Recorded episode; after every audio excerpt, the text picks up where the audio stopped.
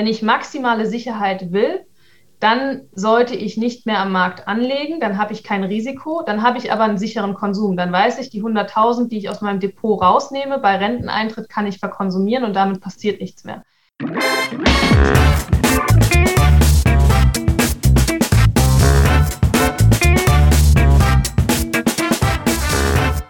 Ich begrüße euch super herzlich zum Hör Money Talk, dem Geld- und Karriere-Podcast für Frauen.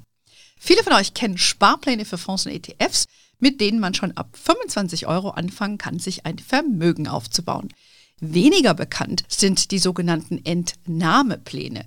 Damit lässt sich regelmäßig Geld aus Fonds entnehmen, um zum Beispiel die Rente aufzupeppen. Wie genau das funktioniert und wie Frau das für sich am besten anwenden kann, das bespreche ich heute mit Dr. Sabine Bernhard. Sabine ist Finanzmarktforscherin und forscht zum Entscheidung und Handelsverhalten von Privatinvestoren an den Finanzwerken. Hm, sehr interessant, müssen wir gleich mal drüber sprechen. Und Sabine ist Mitarbeiterin bei unserem Partner Arero. Äh, Arero Weltfonds ist eine kleine, aber sehr feine Fondsgesellschaft hier aus Deutschland. Äh, da können wir ja auch noch mal ein bisschen drüber sprechen. Jetzt erstmal herzlich willkommen bei uns im Podcast, liebe Sabine. Vielen Dank für die Einladung und ich freue mich heute sehr, mich mit dir unterhalten zu dürfen. Ja, ich bin schon sehr gespannt, Sabine, äh, weil du bist ja eine von den Frauen, die ist immer ein bisschen unheimlich für mich, ne? So super intelligent, hat viel mit Zahlen am Hut. Denke ich immer, hu, ja, finde ich immer sehr beeindruckt und von daher äh, lass uns doch mal gleich einblicken in dein Feld, weil du forschst ja zu Finanzmarktthemen. Was genau erforschst du denn eigentlich? Genau, also ich bin Finanzmarktforscherin, wie man so schön sagt, am Leibniz-Institut für Finanzmarktforschung SAFE in Frankfurt und ich forsche vor allen Dingen im Bereich der Verhaltensökonomie. Was heißt das? Das heißt, ich schaue mir eigentlich jeden Tag an, wie Menschen sich in wirtschaftlichen Situationen, also zum Beispiel am Finanzmarkt, verhalten. Und dann schaue ich mir an, ob dieses Verhalten übereinstimmt mit dem, was uns standardökonomische Modelle zum Beispiel sagen. Okay. Und wenn ich entdecke oder wenn man sieht, dass es eben systematische Abweichungen in dem tatsächlich beobachteten Verhalten gibt, und eben in dem Verhalten, was die Modelle eigentlich voraussagen. Dann ist eben die spannende Frage bei uns in der Forschung, woher kommt das? Warum verhalten sich Leute so? Warum sagen die Modelle etwas anderes voraus? Und das ist da, wo die Forschung dann tatsächlich interessant wird. Okay, ja, du hast ja auch, äh, oder ihr schreibt ja auch Bücher, auch bei Arero, ne? Der Professor Weber. Hast du auch mitgeschrieben an, an Büchern von ihm? Genau, also wir haben diverse Bücher eben genau zu den Themen, was gibt es für Fallstricke, wo verhalten sich Leute anders, wie wir das eigentlich aus den Modellen erwarten können. Diese Bücher, da bin ich als kein, bin ich keiner der Autoren, der gelisteten Autoren. Das ist eben das Kernteam um Herrn Weber, Christine Lauenbach, Sebastian Müller und Heiko Jakobs. Äh, aber genau in diesen Büchern geht es eben um die Frage, welche Fehler machen Menschen an den Finanzmärkten, bei Finanzentscheidungen und was sind die Gründe dafür, eben hm. um auch zu verstehen, wie können wir Menschen helfen, diese Fehler auszumerzen und eben nicht mehr zu machen bei der Geldanlage. Hm. Ja, das ist ein großes und komplexes Feld. Du hast gesagt Verhaltensökonomie. Ähm ich glaube, Englisch Behavioral Finance, habe ich es richtig genau. übersetzt? Genau. Finde ich äh, sehr spannend, weil ich glaube, das macht es ja eigentlich im Kern aus. Ne? Wir Frauen insbesondere denken natürlich, wir haben irgendwas verstanden und, wir, und, und dann verhalten wir uns doch anders. Ne? Sag mal Stichwort, wir kaufen jetzt einen Fonds, haben gesagt, ja, das kann mal runtergehen und wie geht's runter. Ja, dann, dann glaube ich, äh, kommt dein, dein Forschungsfeld schon zur Anwendung, wie Menschen damit umgehen. Aber ihr habt ja ein paar smarte Sachen ausgerechnet, über die wollen wir jetzt mal sprechen. Ähm, und zwar über dieses Thema Entnahmepläne. Ich muss sagen, ich kenne das Konzept natürlich schon sehr, sehr lange, weil ich bin ja schon seit 30 Jahren äh, in, der, in der Fondsbranche aktiv und bei meinem alten Arbeitgeber, äh, die hießen damals noch Pioneer, heute Amundi, gab es das auch schon. Ja, das wurde ja in Amerika sehr häufig auch angewendet. Aber hier in Deutschland ist es nicht so bekannt. Von daher, äh, Sabine, erklär doch mal bitte so ein bisschen die Grundidee hinter diesen Entnahmeplänen bei Fonds oder ETFs und oder ETFs. Und ob das da überhaupt geht, das besprechen wir dann auch gleich. Also die Idee ist eigentlich super simpel und auch total einfach. Und wie gesagt, es ist auch keine neue Idee, die jetzt von uns erfunden wurde. Was die meisten Menschen ja wirklich kennen, ist der Begriff des Sparplans. Das heißt, ähm, jeden Monat lege ich eine Sparrate fest und ich lege die eben in ein bestimmtes Finanzmarktprodukt an und baue dann über Jahre, teilweise Jahrzehnte ein Vermögen auf. Und der Endsparplan oder Entnahmeplan funktioniert eben genau andersrum. Also statt monatlich eine Sparrate in mein Depot einzuzahlen, entnehme ich nun regelmäßig, zum Beispiel monatlich oder aber auch jährlich Geld aus dem Depot und baue so sukzessive das Vermögen, was ich angespart habe, eben langsam wieder ab. Und wie gesagt, es ist im Endeffekt kein neues Konzept, aber es ist ein Konzept, auf das Privatinvestoren immer, immer mehr Fokus setzen, weil eben das Thema der privaten Rentenvorsorge immer wichtiger wird. Und weil eben mit der privaten Vorsorge, also mit der ganz klaren Definierung eines Sparplans, dann tatsächlich beim Eintritt in die Rente sehr, sehr oft die Frage kommt, jetzt habe ich Vermögen, jetzt habe ich vorgesorgt, habe alles richtig gemacht, was mache ich eben jetzt mit dem Geld? Und da setzt eben ein Endspar- oder Entnahmeplan an, der eben gezielt versucht, das angesparte Vermögen sukzessive im Alter abzubauen und die Rente damit eben auch noch aufzupeppen. Mhm. Ihr habt ja da ein paar Strategien, das, das besprechen wir gleich mal. Aber im Kern, wie gesagt, ist eigentlich ein umgekehrter Sparplan. Du nimmst Summe X raus, äh, du hast dann hoffentlich auch schon einiges angespart im Alter oder hast eine Lebensversicherung ausgezahlt bekommen und die investierst du dann im, im Markt und entnimmst dann, um deine Rente aufzupeppen. Das ist ja vereinfacht gesagt, um was es da geht. Genau, es ist hm. ganz simpel, umgekehrter Sparplan, ja. das beschreibt. Vielleicht nochmal eine banale praktische Frage. Ähm, bieten das die, ich sag mal, wenn ich jetzt zu einem ähm, Broker gehe, ja, irgendeine Direktbank zum Beispiel, bieten die das alle auch an, äh, dass man sagen kann, ich kann auch entnehmen? Also das ist sehr unterschiedlich. Wir selber als Fonds erleben eben viele, viele Kunden von uns, die eben Privatinvestoren sind, die fragen, auf welchen Plattformen können wir das machen. Ähm, da muss man wirklich genau hingucken. Es gibt mittlerweile und immer mehr ähm, auch Plattformen, die Endspar- oder Entnahmepläne anbieten. Aber das ist so wie bei den Sparplänen vor, äh, vor längerem, dass eben das erst langsam kommt. Es ist nicht das Produkt, den Sparplan finden wir heute überall. Aber als wir angefangen haben, über den Sparplan zu sprechen, gab es da auch nur ein paar Plattformen, die das angeboten haben. Und genau das sehen wir jetzt eben auch bei den Endsparplänen. Aber der Trend ist definitiv da, dass eben immer mehr Plattformen auch Endsparlösungen anbieten. Hm, okay, interessant. Ich wollte bei mir mal schauen. Gut, bei mir ist jetzt noch nicht so relevant. Ähm, stellt ihr da auch fest, ob es einen Unterschied macht, äh, ob es ein regulärer Fonds ist oder ein ETF, dass dann äh, da nochmal Unterscheidungen sind, wenn man so einen Entnahmeplan wünscht?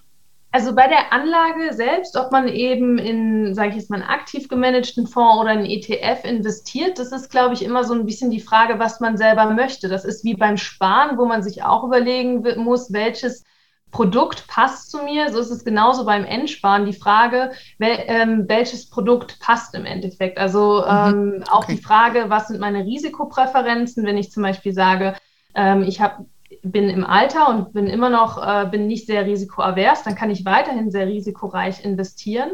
Ähm, wenn ich aber im Alter sage in der Rente, naja, ich bin jetzt vielleicht ein bisschen risikoaverser, dann investiere ich halt eben in ein Produkt, was ähm, weniger Risiko beinhaltet. Mhm. Gut, äh, gibt es ja verschiedene Möglichkeiten. Man kann ja auch ein Versicherungsprodukt nehmen, wenn man eine garantierte Rendite, äh, Rente wünscht, dann verzichtet man halt eher auf Rendite. Aber hier, eure Idee ist ja auch zu sagen, dass man die Rendite haben kann und man kann sein Vermögen vielleicht behalten noch oder Teile davon und nicht komplett aufbrauchen. Über die Strategien sprechen wir gleich. Aber du hast eben schon mal was Wichtiges angesprochen. Ähm, traditionell hat man immer gesagt, wenn man älter ist, sollte man seine Ausrichtung, seine Exposure in Aktien eher verringern, verringern aufgrund des höheren Risikos im Vergleich zu Staatsanleihen, sage ich jetzt mal, Rentenpapiere. Ähm, theoretisch würde doch das Konzept gegen einen Entnahmeplan sprechen, wenn man äh, sagt, man macht das weiterhin mit so einem aktienlastigen Fonds? Also genau, es gibt diese Daumenregel, dass man sagt, ich glaube 100 minus x und x ist dann das Alter und dann dementsprechend soll der, der Anteil des Aktienanteils im Portfolio sein. Ähm, was wir aus der Forschung wissen oder was wir immer wieder sagen, ist, es ist extrem wichtig, dass die Kapitalanlage zu der Person passt. Das mhm. heißt, und was da sehr ausschlaggebend ist, ist eben bei der Kapitalanlage die Risikoeinstellung bzw. die Risikopräferenz.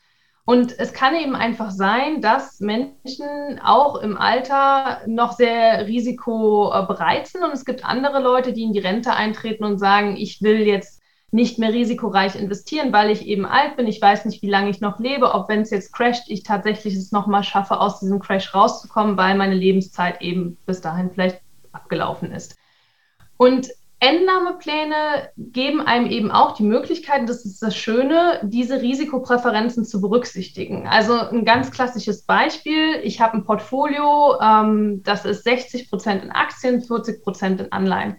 Wenn ich jetzt ein Investor bin, der sagt, ich bin super risikoavers, also ich möchte nicht mehr viel Risiko im Alter eingehen, dann ist zum Beispiel für mich die Möglichkeit zu sagen, wenn ich entspare, entspare ich zuerst den Aktienteil.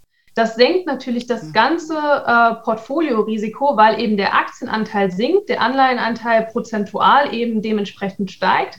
Und das kann in der Entnahmestrategie einfach mit angewendet werden. Das heißt, ganz klassisch auch bei der Entnahme ist das Hauptthema, was ist meine Risikoeinstellung im Alter und wie kann ich die berücksichtigen beim Entsparen. Und das kann man halt eben über, entweder über das Produkt, aber auch über die Art und Weise, was man zuerst sozusagen entspart, dann regulieren. Ah ja, Finde ich sehr interessant. Habe ich jetzt noch gar nicht so gesehen, weil ich habe das so als Gesamtkonstrukt gesehen.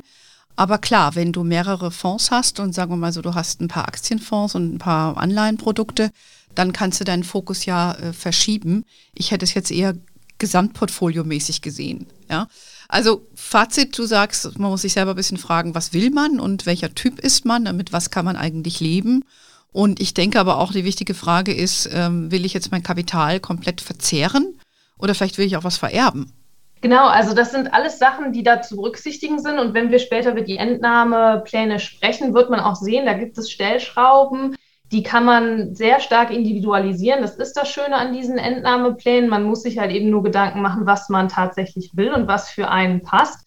Und dann kann man sich entsprechend eine solche Regelung eben auch ähm, ja, zusammenbasteln sozusagen. Mhm. Und das Wichtige bei diesen Entnahmeplänen ist, wenn man gerade über das Thema Risiko spricht, ist eben einfach der Trade-off, also dieser Zielkonflikt zwischen Sicherheit und Lebensstandard. Wenn ich maximale Sicherheit will, dann sollte ich nicht mehr am Markt anlegen, dann habe ich kein Risiko, dann habe ich aber einen sicheren Konsum. Dann weiß ich, die 100.000, die ich aus meinem Depot rausnehme, bei Renteneintritt kann ich verkonsumieren und damit passiert nichts mehr.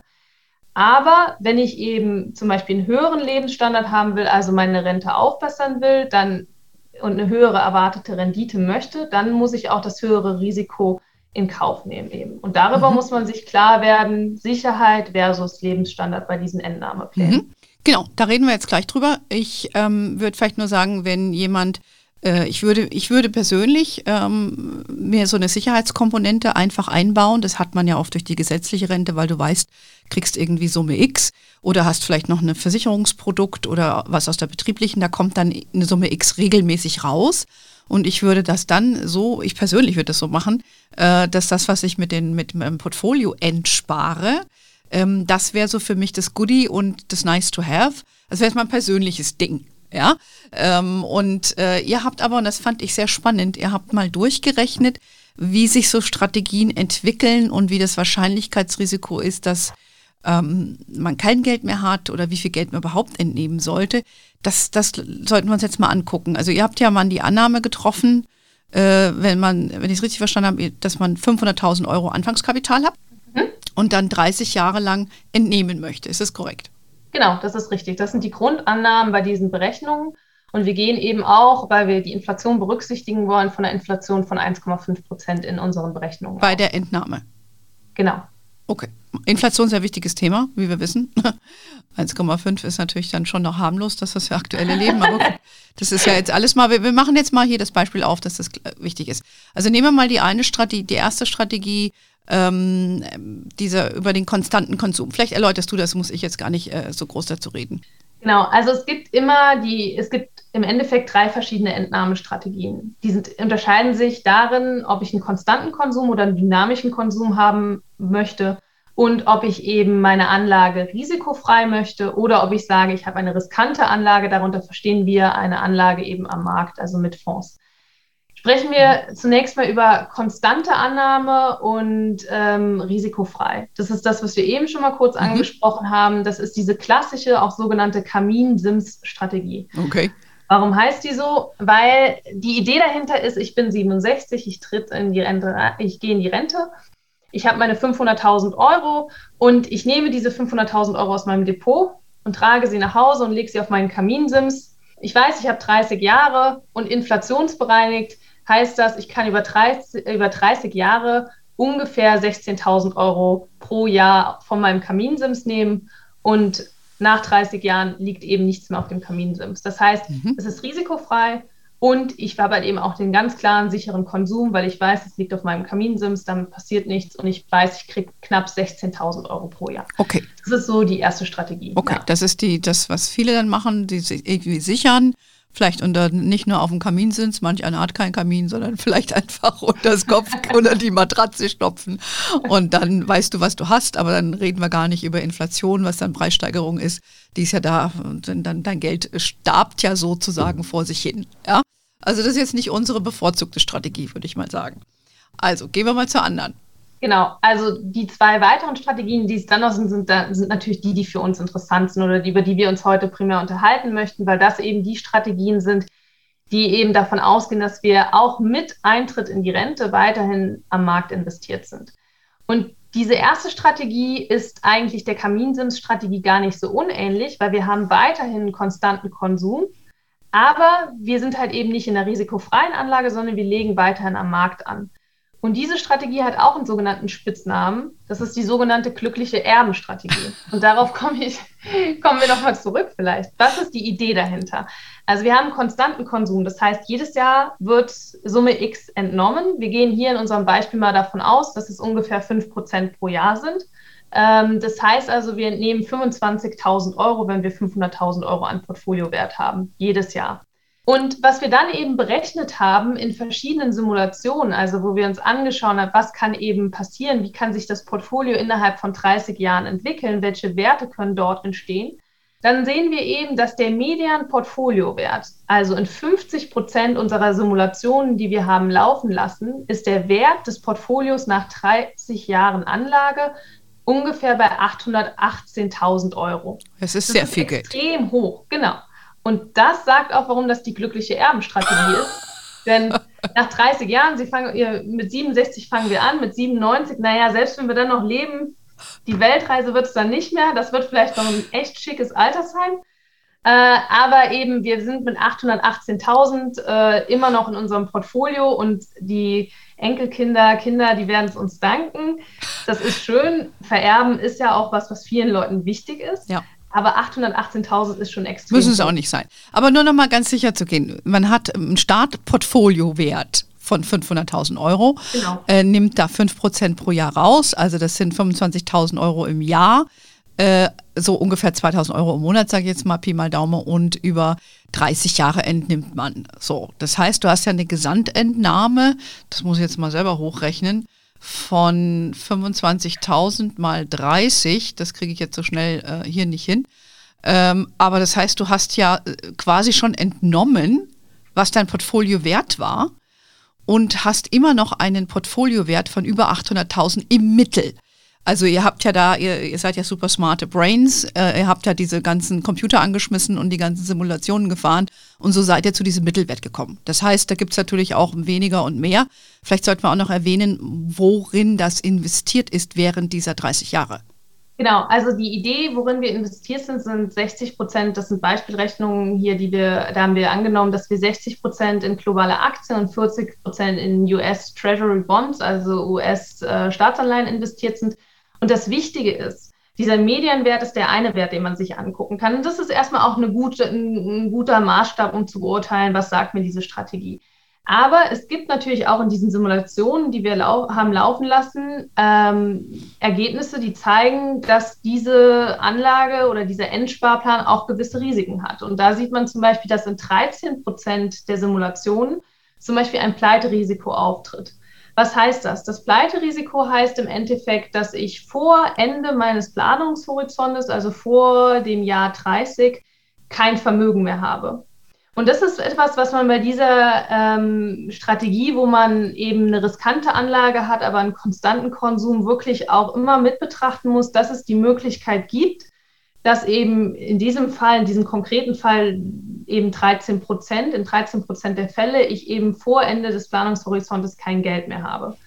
Aber, und das sollte man auch dazu sagen, es zeigt auch wieder, wie schön diese Pläne individualisierbar sind, wenn mir persönlich das jetzt zu hoch ist, diese 13 Prozent, dann muss ich die Entnahmeregelung anpassen. In unseren Berechnungen haben wir uns das angeschaut. Wir haben uns angeschaut, was passiert, wenn ich von 5% Entnahme auf 4% gehe.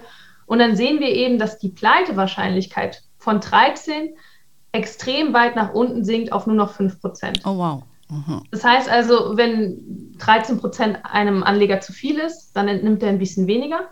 Wer sehr risikoaffin mhm. ähm, ist, sage ich jetzt mal, und der sagt, mit 13% kann ich leben, vielleicht auch, weil er ansonsten in seiner Rente mit anderen diversen Säulen gut abgesichert ist, der kann auch gerne mehr entnehmen. Dann steigt aber dementsprechend natürlich das Pleiterisiko. Ähm, sehr spannende, sehr spannende Berechnung. Also du hast es ja bei unserer Safety Night auch, da gab es ja auch äh, Folien dazu. Ähm, da kann man das nochmal genau nachlesen, wie ihr das auch simuliert habt. Ähm, mit, mit diesen prozentualen Entnahmen. Das ist halt natürlich eine persönliche Sache. Ja? Wenn du sagst, äh, es ist toll, ich vererbe gern was, wenn ich das explizit machen möchte, da muss ich eben ein bisschen konservativer entnehmen. Und wenn ich sage, okay, ich freue mich, wenn sich meine Erben freuen, aber ich freue mich noch mehr, wenn ich mich freue, dann ist das, das ist halt eine, eine persönliche Sache. Aber das ist schon mal sehr, sehr interessant. Das heißt, äh, wenn du ähm, diese, das über 30 Jahre planst mit dieser 100.000 Euro, die in 60 Prozent globale Aktien, 40 Prozent amerikanische Staatsanleihen liegen, äh, kannst du dir quasi leisten, äh, 25.000 Euro pro Jahr rauszunehmen und ähm, die Wahrscheinlichkeit äh, liegt bei 13 Prozent, dass nach 30 Jahren gar nichts mehr übrig ist. Ich finde das gar nicht so eine schlechte Wahrscheinlichkeit. Also ich glaube, die Wahrscheinlichkeit vom Bus getroffen zu werden ist höher.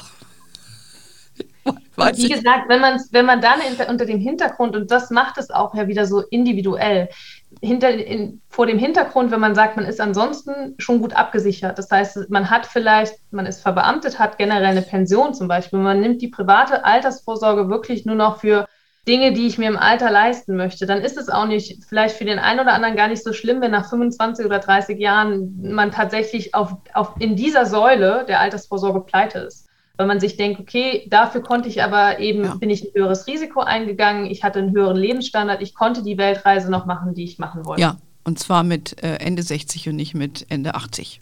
Oh? Ja, Muss man genau. ja auch sagen, zu sagen. Also, ähm, jetzt habt ihr aber noch, und das ist ja die, die dritte Konstellation, also das erste war diese Kaminsins, einfach mal entnehmen, liegen lassen und wissen, was du jedes Jahr hast. Die zweite Variante ist, was wir eben besprochen hatten, du hast einen konstanten Konsum, also du entnimmst einen gewissen Prozentsatz immer und lebst mit einer riskanteren Anlage. Aber ihr habt auch noch was ausgerechnet mit einem, wie ihr es gesagt habt, einen dynamischen Konsum. Erklär doch mal, wie das genau geht. Genau, also hier ist der Unterschied. Wir haben eben weiterhin, sagen wir, riskante Anlage am Markt investieren, aber eben nicht mehr konstanter Konsum, sondern dynamischer Konsum. Was verstehen wir darunter? Naja, die Entnahmehöhe ist jetzt nicht mehr irgendein Prozentsatz, sondern die entspricht halt eben oder passt sich der Marktentwicklung im Endeffekt an. Die Idee dahinter ist einfach zu sagen, wenn der Markt besonders gut läuft, dann kann ich ein bisschen mehr entnehmen. Wenn der Markt schlecht läuft, muss ich ein bisschen weniger entnehmen. Das heißt also, wenn die Boomjahre sind, dann fahre ich viel in Urlaub, mache die Kreuzfahrt in der Karibik und, und esse Kaviar jeden Tag. Und wenn es aber schlecht läuft und Corona kommt, dann äh, muss es halt eben dann doch der Urlaub auf Balkonien und das Butterbrot sein, so in etwa. Und der, der schöne Vorteil oder das, was viele Leute an dieser Strategie so schätzen, ist, dass wir hier keine Pleitewahrscheinlichkeit haben. Warum? Weil jedes Jahr, also sagen wir, Sie entscheiden sich für jährliche Entnahmen, jedes Jahr muss ich ja neu bestimmen, was kann ich tatsächlich entnehmen, gegeben der Marktentwicklung, die, die es eben gab. Ähm, und das führt eben dazu, dass wenn ich jedes Jahr meinen Konsum anpasse, ich natürlich auch dementsprechend kein Pleiterisiko habe. Und das Schöne, was viele eben auch schätzen und was auch wieder klar, ein klarer Kontrast zu dem ist, was wir aus der sogenannten glücklichen Erbenstrategie kennen, ist eben, dass wir ein Endvermögen von 0 Euro haben. Mhm. Also ich kann, weil ich ja immer wieder dynamisch meinen Konsum anpasse, ganz klar auf hinten nahe Null rauskommen. Das heißt also hier sind die Erben dann vielleicht nicht so glücklich. Wenn man die Erben glücklich machen möchte, kann man das natürlich auch wieder anpassen und sagen, ich würde vielleicht gerne doch 30, 40, 50.000 Euro vererben. Okay. Ähm, das finde ich eigentlich auch eine sympathische Geschichte. Das heißt, wenn der Markt gut läuft, entnimmst du ein bisschen mehr. Äh, wenn er nicht so gut läuft, dann lässt es halt. Ja. Ähm, das finde ich eigentlich auch nicht schlecht. Also in eurer Simulation habt ihr ja auch wieder, seid ihr auch wieder, glaube ich, von ausgegangen, dass die Anlagekomponente 60 Prozent globale Aktien ist und 40 Prozent US-Staatsanleihen. Richtig? Genau, ja. Und äh, dann habt ihr gesagt, okay, wird angepasst an die Performance äh, des Portfolios. Und ich habe mir notiert, dass ihr gesagt habt, ihr könnt, wenn du das für diese 500.000 Euro eingelegt hast, investiert wie besprochen über 30 Jahre und du entnimmst im Schnitt pro Jahr 36.269, um exakt zu sein, ähm, dann hast du äh, am Ende des, der 30 Jahre kein Geld mehr übrig, aber hast gut gelebt. Habe ich das richtig verstanden? Genau, das ist richtig. Und was wir bei der Strategie sehen, wenn wir uns so diese Entnahmen, die man tatsächlich machen kann, anschauen, dann schwanken die natürlich deutlich stärker, weil eben klar der Markt dafür verantwortlich ist. Das heißt, im Schnitt nehme ich ungefähr 36.000 Euro pro Jahr raus. Aber es kann eben auch sein, dass äh, wenn der Markt immer sehr, sehr gut gelaufen ist, dass es bis zu 90.000 Euro pro Jahr sein kann. Aber wenn der Markt nur schlecht gelaufen ist, dann sind es halt eben nur 12.000. Und diese starken Schwankungen sind eben dem geschuldet, dass, dass es ein dynamischer Konsum ist, der sich an den Markt, an die jeweilige Marktsituation eben anpasst, ja. Mhm. Also, ich finde das sehr interessant, äh, weil wir haben auch sehr häufig die Frage bei uns, ne, wann sollte man was entnehmen und so weiter. Das nimmt ja auch so ein bisschen den Druck, das auf einmal aus dem Markt zu nehmen, sondern du nimmst quasi den umgekehrten Effekt. Du gehst da sukzessive raus und mit dem, was ihr hier recherchiert habt, ähm, hat man doch ähm, zwei Strategien, wo man sagen kann, ah, daran kann ich mich orientieren dann nehme ich einen Prozentsatz fix raus oder ich variiere und nehme ab und zu mal ein bisschen was weg. Jetzt stellt sich natürlich die Frage, worin investiere ich das? Ähm, das, was ihr an Zahlen habt, ich gehe mal davon aus, es ist die Entwicklung von diversen Indizes, die ihr zugrunde gelegen habt, oder waren das echte Fonds und ETFs, die da die Grundlage gebildet haben für die Kalkulation? Also die Grundlage für die Kalkulation, die wir hier zugrunde liegen haben, sind eben gesagt 40 Prozent Anleihen. Das sind diese 10 Jahresanleihen US Treasury. Äh, und für die 60 Prozent Aktien global stützt sich das Ganze auf den MSCI ähm, und auf den SP und den Russell. Okay, also das ist ein US-lastiges Portfolio, aber auch mit einer weltweiten Komponente durch den MSCI World. Weil Russell ist ja, glaube ich, primär US-Aktien, oder? Genau, genau. Mhm. Also es ist äh, ganz klar US-lastig und da würde mhm. man jetzt auch sagen, ähm, warum haben wir das so gemacht? Ähm, der ganz einfache Grund ist, wir kommen halt eben alle aus der Forschung und in der Forschung benutzen wir primär US-Datenbanken. Das heißt, es ist einfach dieser, der, der methodische, die methodische Weise, die wir hier gewählt haben, entspricht einfach dem, wie wir es in der Forschung machen würden. Ähm, wenn wir das natürlich für den europäischen Markt rechnen würden, wenn wir es für den deutschen Markt rechnen würden, für den deutschen Investor, dann würde man das dementsprechend nochmal anpassen. Dann könnte man europäische Staatsanleihen nehmen. Und das sieht man ja zum Beispiel auch, ähm, du hast ja schon mal angesprochen, ich komme von Arero. Das ist ein Produkt für den deutschen, für den europäischen Privatinvestor. Und da ist es zum Beispiel so, dass die Komponente der Renten, also die, der Rentenanteil ganz klar über europäische Staatsanleihen abgebildet mhm. wird. Genau, man muss natürlich verstehen, dass was wir jetzt besprochen haben, ihr seid, wie wir eingangs sagen, Finanzmarktforscher, Forscherinnen. Und ihr müsst euch natürlich auf äh, solide Daten verlassen, aber da hat es natürlich auch viel mit der Datenlage zu tun. Und die Amerikaner haben natürlich sehr tiefgreifende Datenschätze, sage ich mal, das weiß ich ja noch aus meiner Morningstar-Welt.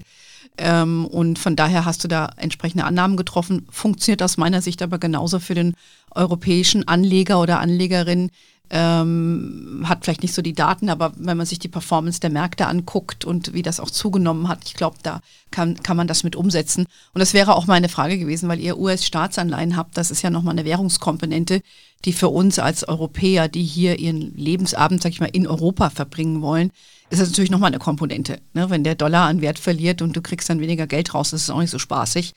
Ähm, was würdest du denn jetzt empfehlen, wenn ich jetzt als, mal, ich bin jetzt 60 rum und ähm, überlege mir so eine Strategie aufzusetzen? Was, was bietet sich dann eher für eine deutsche Anlegerin an?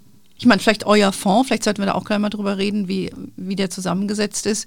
Aber generell vielleicht auch, was bietet sich dann aus europäischer Sicht an, wie man das für sich umsetzen kann, wenn man das möchte? Also ich glaube, was ich äh, wirklich empfehlen kann, ist zunächst einmal sich zu informieren. Das hört sich immer so banal an, aber es gibt wahnsinnig viel am Markt und äh, man muss diese Endsparpläne auf Plattformen teilweise noch ein bisschen suchen, aber auch da gibt es Informationen zu und auch Jetzt speziell aus der Forschung kann ich dazu sagen, zum Beispiel, wenn man das mal für sich selber durchspielen möchte, ähm, wie sieht so ein Entnahmeplan aus? Mancher wird schon gesagt haben, 500.000, sind die denn verrückt? Für manchen Selbstständigen, der eben nur privat vorsorgt, ist das eine gute Größe. Für, man, für jemand, der beamtet ist und der eine Pension bezieht, weiß nicht, ob der 500.000 Anfangswert in seinem Portfolio hat. Und da kann man eben einfach mal auf unsere Seite gehen, beziehungsweise auf die Behavioral Finance Seite, also www.behavioral-finance.de. Und da gibt es eben auch ein Endsparplan-Tool. Das mhm. funktioniert genauso wie die Rechnungen, die wir eben, über die wir eben besprochen haben. Da kann man einfach mal ein bisschen dran rumspielen und auch an den Stellschrauben rumspielen, welche Annahmen wir da benutzt haben und das auf seine, ähm, auf seine persönliche Situation dann auch anpassen. Sehr gut, okay, finde ich interessant. Behavioral-finance.de kann man mal nachschauen. Ähm, die Frage, die sich dann vielleicht auch stellt, ist, wir hatten es eingangs ein bisschen gehabt, äh, verteile ich das auf mehrere Fonds oder nehme ich dann vielleicht einen Mischfonds? Der ja das schon ähm, für sich so balanciert. Ich weiß nicht, ich kenne jetzt, äh, habe jetzt das nicht so parat, wie das bei eurem Fonds ist. Ihr habt ja, glaube ich, drei Fonds bei Arero. Sollten wir vielleicht auch dazu sagen, dass Arero gegründet wurde vom Professor äh, Dr. Weber, sehr renommierter äh, Professor auch an der Uni Mannheim, ähm, der diesen, diesen Fonds vor, weiß ich gar nicht, wie vielen Jahren ins Leben äh, gerufen hat. 13 Jahre mittlerweile. Ach, auch schon wieder 13 Jahre. Und ja. Äh, eigentlich habt ihr gar keinen großen Vertrieb auch gemacht sondern das hat sich einfach so durchgesetzt. Also so ist meine Wahrnehmung aus, aus den ganzen Jahren, oder? Weil es gibt, glaube ich, gar keine Vertriebsprofession bei euch, oder? Also wir machen schon auch Vertrieb, aber es ist, es ist natürlich schon so, dass wir sind ein Fonds, aus, ähm, der eben aus der Wissenschaft kommt, sagen wir immer. Das heißt, die Idee des Fonds, als er 2008 gegründet worden ist, ist einfach ein wissenschaftlich basiertes Fondskonzept zu entwickeln. Und da ist eben wieder ganz klar einfach die Frage für uns gewesen, was wissen wir denn aus der Wissenschaft? Mhm. Was sagt uns denn die Wissenschaft? Wir setzen uns damit ja jeden Tag auseinander.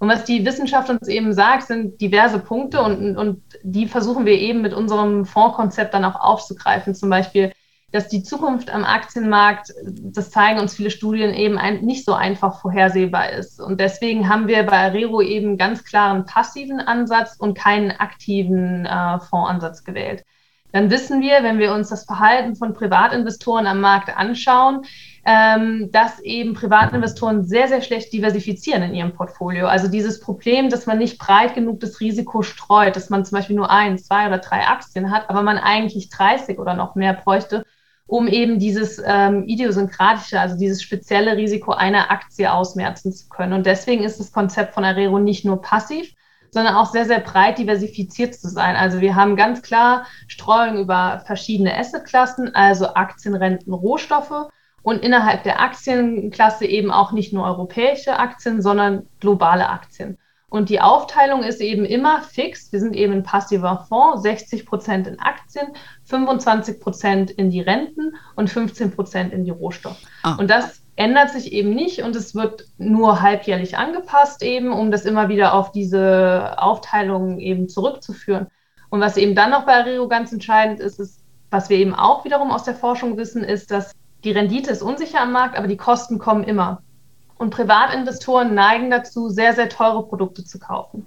Oder, äh, oder Produkte mit sehr intransparenten Kostenstrukturen. Also da gibt es Performance Fees, Kickbacks etc. pp, wo man beim Kauf selber sich vielleicht noch gar nicht darüber im Klaren ist, was da tatsächlich für Kosten dann im Nachhinein nochmal auf einen zukommen. Und bei Arero haben wir deswegen gesagt, wir möchten eine ganz klare äh, Kostenstruktur, ganz simpel, 0,5 Prozent pro Jahr. Und das ist es. Da, kommt kein, da kommen keine Kickbacks. Das sind 0,5 Prozent. Und das ist auch seit 2008 so. Das heißt, das haben wir auch nicht geändert irgendwann nochmal. Okay, das heißt, ihr habt eigentlich einen, einen passiven Ansatz, ist kein ETF, aber der wird passiv gemanagt, ist daher günstig und deshalb kam wahrscheinlich auch bei mir der Gedanke auf, dass ihr nicht wirklich Vertrieb macht, weil ihr wahrscheinlich bei dem einen oder anderen äh, Haus äh, ja nicht im Angebot seid, weil ihr nicht solche Vertriebsanreize schafft im Fonds. Hab, also genau, also man so muss schon, genau, also man kriegt schon öfters die Frage, wir sind durchaus unterwegs im Vertrieb, man trifft uns auch auf Messen, aber man trifft natürlich viele Privatinvestoren, die begeistert sind, aber natürlich der ein oder andere Berater sagt dann, naja, was verdiene ich daran? Das ist natürlich eine Frage, die oft, äh, die oft kommt und die ist ja auch okay und dann können wir sagen, ja, es gibt halt eben nur diese 0,5 Prozent äh, und mehr gibt es nicht. Aber nichtsdestotrotz wir haben mittlerweile nach 13 Jahren jetzt 1,3 Milliarden Assets wow. under Management. Wir sind auch nicht mehr dieser kleine Fonds von Leuten von der Uni, wo man vielleicht am Anfang ein bisschen belächelt worden ist, sondern wir sind sehr groß. Ähm, und wir haben eine jährliche Rendite von 7,4 Prozent gemacht in, im Jahr, was eben auch äh, ordentlich ist, vor allen Dingen, wenn man bedenkt, es ist ja kein reiner Aktienfonds. Hm. Und äh, dementsprechend ist Arero da schon sehr erfolgreich gewesen und wir da sind da auch alle sehr, sehr happy, weil es natürlich auch ein bisschen ein Herzensprojekt ist, als Wissenschaftler zu zeigen, ähm, wir können ein Projekt entwickeln, was Privatinvestoren hilft und was sie auch annehmen können. Mhm. Und das Neueste bei Arero, was es eben jetzt seit einem Jahr gibt, ist, es gibt diesen klassischen Arero mit diesem Konzept und es gibt jetzt auch noch einen nachhaltigen Arero, ah. ähm, der vom Prinzip her eins zu eins der klassische ist, also Kosten sind gleich. Ähm, diese Asset-Allokation 60, 25, 15 ist gleich. Der einzige Unterschied ist, dass es eben auf diesen Rohstoffkomponenten und auf den Aktienkomponenten diesen ESG-Filter gibt. Mhm. Okay, das müssen wir ein andermal besprechen. Ähm, aber es war mir jetzt auch wichtig, das zu verstehen. Das heißt, theoretisch kannte man so einen Entnahmeansatz auch mit eurem Produkt machen, weil es ist ja schon ein, ein Mischfonds, wo ihr das Risiko ja schon verteilt. Ja, das ist auch mal eine Frage, die wir sehr häufig bekommen. Wie viele Fonds und ETFs soll ich haben? Du hast eben ja korrekt gesagt, man sollte diversifizieren. Aber nur weil ich drei Fonds habe, heißt das auch nicht, dass ich gut diversifiziert bin. Ja, wenn alle Nö, Facebook also wenn ich und drei Google Fonds haben. Auf, auf die gleichen Branchen habe, ja. dann bin ich äh, nicht gut diversifiziert. Wenn die Branche ja. dann durch die Decke geht, mache ich natürlich Risik-Rendite. Aber wenn man sich dann das Risiko-Rendite-Verhältnis anguckt, ist das vielleicht dann doch nicht so gut, wie es hätte sein können. Ja, ganz genau. Ja, aber ich glaube, ähm, wir haben das äh, doch sehr schön mal dargestellt. Also, äh, wen das interessiert, Schaut euch das doch mal näher an. Auch die Kolleginnen hier von Arero, äh, alles super nette Damen. Einige Damen bei euch auch, die äh, andere Kollegin von dir kenne ich auch ganz gut. Also von daher, ähm, ja, würde ich euch einfach mal einladen, da genauer hinzuschauen. Ähm, Sabine, haben wir noch was vergessen oder? Ähm? Von meiner Seite aus nicht. Also ich kann nur noch mal empfehlen, www.behavioral-finance.de. Das ist eben das wirklich, wo, wo auch andere Wissenschaftler zu diesen Themen Behavioral Finance, Verhaltensökonomie was sagen. Und äh, wer das Ganze nochmal genauer nachlesen möchte oder vielleicht auch mal auf die Idee kommt, sich sowas selber zu berechnen, dem kann ich noch unser, unser Buch, was wir ähm, neu herausgebracht haben, ans Herz legen. Das heißt, die geniale, einfache Vermögensstrategie, so gelingt äh, die finanzielle Unabhängigkeit. Und da geht es nämlich um das Thema Sparen, aber eben auch um das Thema Entsparen, weil das eben so viele Leute mittlerweile investiert, haben wir dazu nochmal ein extra Buch gemacht. Sehr schön. Das heißt, es gibt nochmal für alle, die das nochmal vertiefen wollen, genügend Informationen. Dazu lade ich euch gerne ein. Macht das mal und fragt vielleicht auch mal bei eurem Broker oder bei eurer Bank nach, ob es Entnahmepläne gibt. Die Resonanz würde uns interessieren. Ähm, ich danke dir ganz herzlich für deine Zeit, für deine super tollen Inputs und äh, hat, mir, hat mir großen Spaß gemacht. Ich äh, bleibe nur noch mal den Hinweis natürlich auf hermoney.de. Ähm, ihr kennt ja unseren Newsletter, dort kündigen wir solche coolen Podcasts wie diesen heute natürlich an und auch weitere Infos. Ja, wir sind auf Facebook, LinkedIn, Instagram. We are wherever you are. In diesem Sinne, have a wonderful day. Until next time und ciao.